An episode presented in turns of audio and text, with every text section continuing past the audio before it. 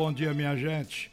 Ontem teve reunião do Conselho Deliberativo do Esporte Clube do Recife e seguramente que iria passar por lá aquela interpelação judicial feita pelos ex-presidentes João Humberto Martorelli e Arnaldo Barros.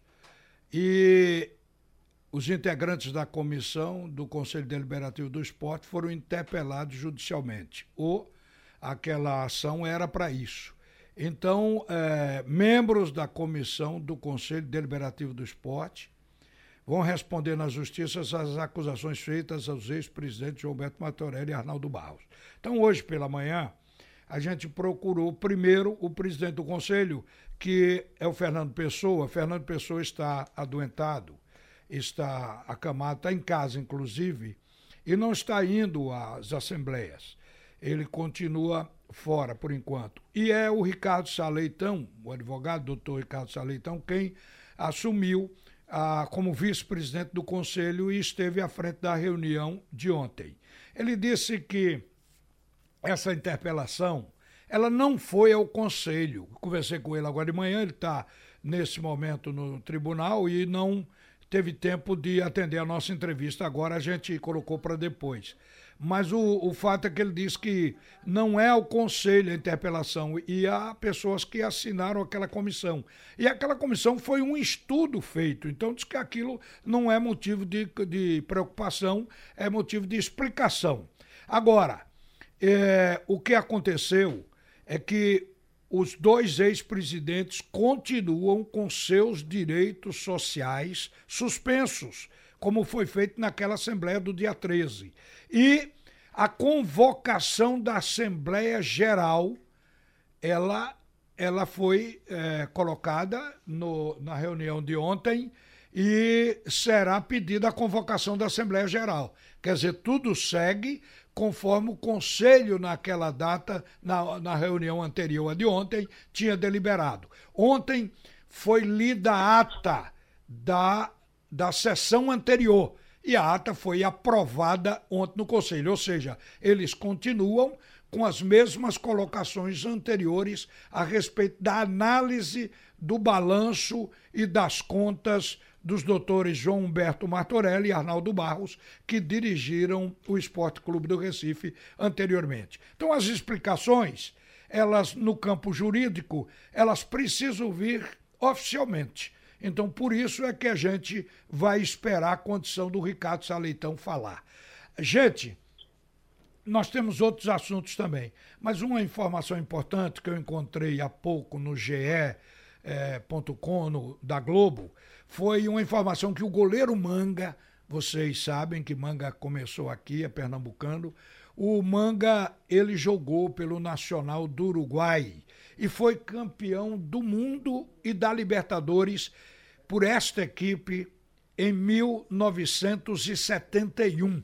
O Manga está com 82 anos, estava fazendo tratamento.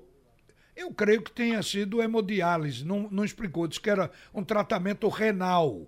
E o, o, o, os times de lá do Uruguai tomaram conhecimento e resolveram dar uma colaboração financeira à Manga. Aí o presidente do Nacional do Uruguai é, tomou por bem levar manga para o Uruguai. A informação é que ele viajou ontem. Então, levar para o Uruguai, onde no Uruguai, por manga ter sido um atleta de destaque que influenciou juventude e que fez melhorar o futebol do Uruguai, ele vai receber uma pensão permanente como ex-ídolo colorado lá do Uruguai. Então, isso é uma informação que vamos ver se ela vai se materializar, mas da maior importância que a gente fica aqui dando a notícia e feliz por ver o Manga ser amparado justamente nesse momento da vida dele. Agora, está na linha o presidente da Federação Pernambucana de Futebol, doutor Evandro Carvalho. E ah, eu começo com uma curiosidade aqui, porque eu soube que o presidente pediu uma sindicância para o jogo Ipojuca 2, Ibis 2. Esse jogo foi lá em Caruaru. Você vê que o Ipojuca não tem campo para fazer a chamada. Então fica usando campos de terceiros. E aí o jogo foi levado para Caruaru.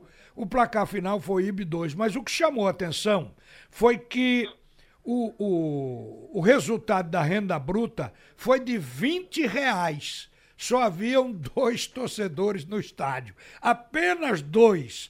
E o custo desse jogo foi de R$ 6.700 aproximadamente. Lá no Bordeiro está, hoje pela manhã eu conversei com o Murilo Falcão, que é o diretor de competições da federação, e para ele explicar por que tava, estavam aqueles valores no Bordeiro.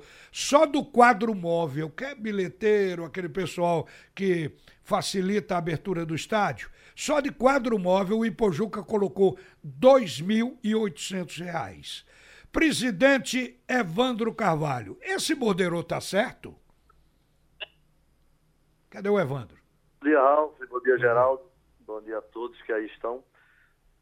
Em princípio, e é bem claro que existe algum erro ou até alguma conduta mais séria em relação a isso. O importante aí, Ralf, é destacar o seguinte: é, independente do jogo gerar público ou não, a federação tem que fazer, porque é uma maneira de gerar emprego, é uma maneira de fortalecer o futebol do interior. Infelizmente, o Ipojuca por problemas estruturais, como Vitória, por exemplo, não teve o estádio e o Ipojuca tem que jogar fora. A federação arca com todas as despesas, arbitragem, bola, etc. Mas a federação tem uma responsabilidade fiscal e previdenciária muito severa perante o Ministério Público, perante a Polícia Federal, perante o Tribunal de Contas, etc. Então a federação tem que prestar contas devidamente de tudo que gasta. E é evidente que existe alguma distorção nesse jogo. Ontem à noite mesmo, já quase 22 horas, eu já determinei uma sindicância com o nosso é, consultor e assessor jurídico, doutor Faustino, ex-membro do EJD, que vai apurar o que é que houve aí. Se existe algum erro de fato, ou se existe algum dolo, se alguém está gerando despesa para ganhar dinheiro, vamos apurar isso porque nós temos uma responsabilidade muito grande com o dinheiro que nós investimos no futebol. Sim, e, e, e mudando de assunto, é, Pernambuco vai ter jogo amistoso aqui da seleção da Sub-23, né? Aqui no Campo dos Aflitos. Por que o Campo dos Aflitos e não a Arena, presidente Evandro Carvalho? Bom, é a seleção olímpica. É. A seleção que Tite vê como o nosso principal produto hoje, já para formar nossa próxima seleção para a próxima Copa do Mundo.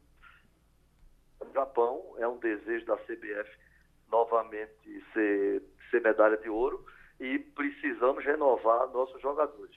Os dois jogos seriam na arena, o que é natural, mas considerando o feito do Náutico, considerando a reinauguração do estádio dele, que dá mais um equipamento para Pernambuco, considerando toda essa confusão do Paysandu, tudo isso, eu resolvi é, premiar o Náutico e colocar pela primeira vez na história a seleção brasileira nos estados aflitos, num jogo realmente com uma seleção muito importante para nós, que é a seleção olímpica.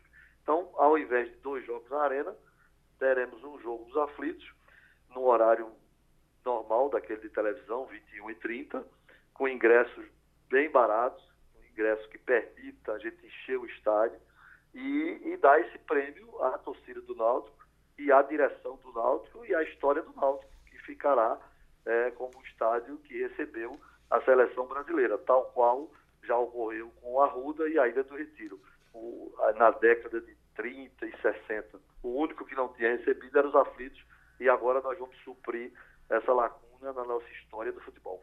Bom, presidente, como o tempo está voando, é, eu quero aqui dizer que hoje é dia do árbitro de futebol. Então, parabéns a todos os árbitros. Esta é uma atividade controvertida, polêmica. O árbitro tem que ser um cara bem preparado no campo psicológico, porque é uma atividade difícil. Há questionamento em todo jogo. Que ele acerte ou que ele erre, sempre tem questionamento. Quero lembrar que a seleção brasileira perdeu durante a madrugada no jogo lá em Los Angeles, nos Estados Unidos, por 1 a 0 para a seleção do Peru. Agora eu quero perguntar ao presidente para ele me responder rápido que ele estava na CBF, o, a, a questão da entrada pedindo anulação do jogo do Náutico morreu ou esse assunto ainda está sendo discutido dentro da, dentro da CBF? Em âmbito administrativo, sepultado. Em âmbito, em âmbito judicial, não. O clube ingressou com uma medida, um processo perante o STJD.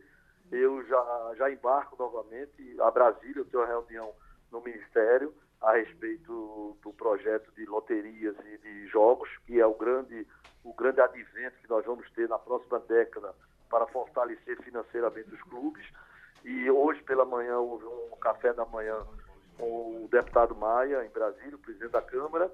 Eu tenho uma reunião lá no Ministério já na quinta e vou à CBF também. Vamos acompanhar muito de perto essa questão do processo judicial no STJD. Acabou o nosso tempo, presidente. Obrigado por atender a Rádio Jornal. Um bom dia e durante as resenhas a gente vai dar desdobramento a esse assunto.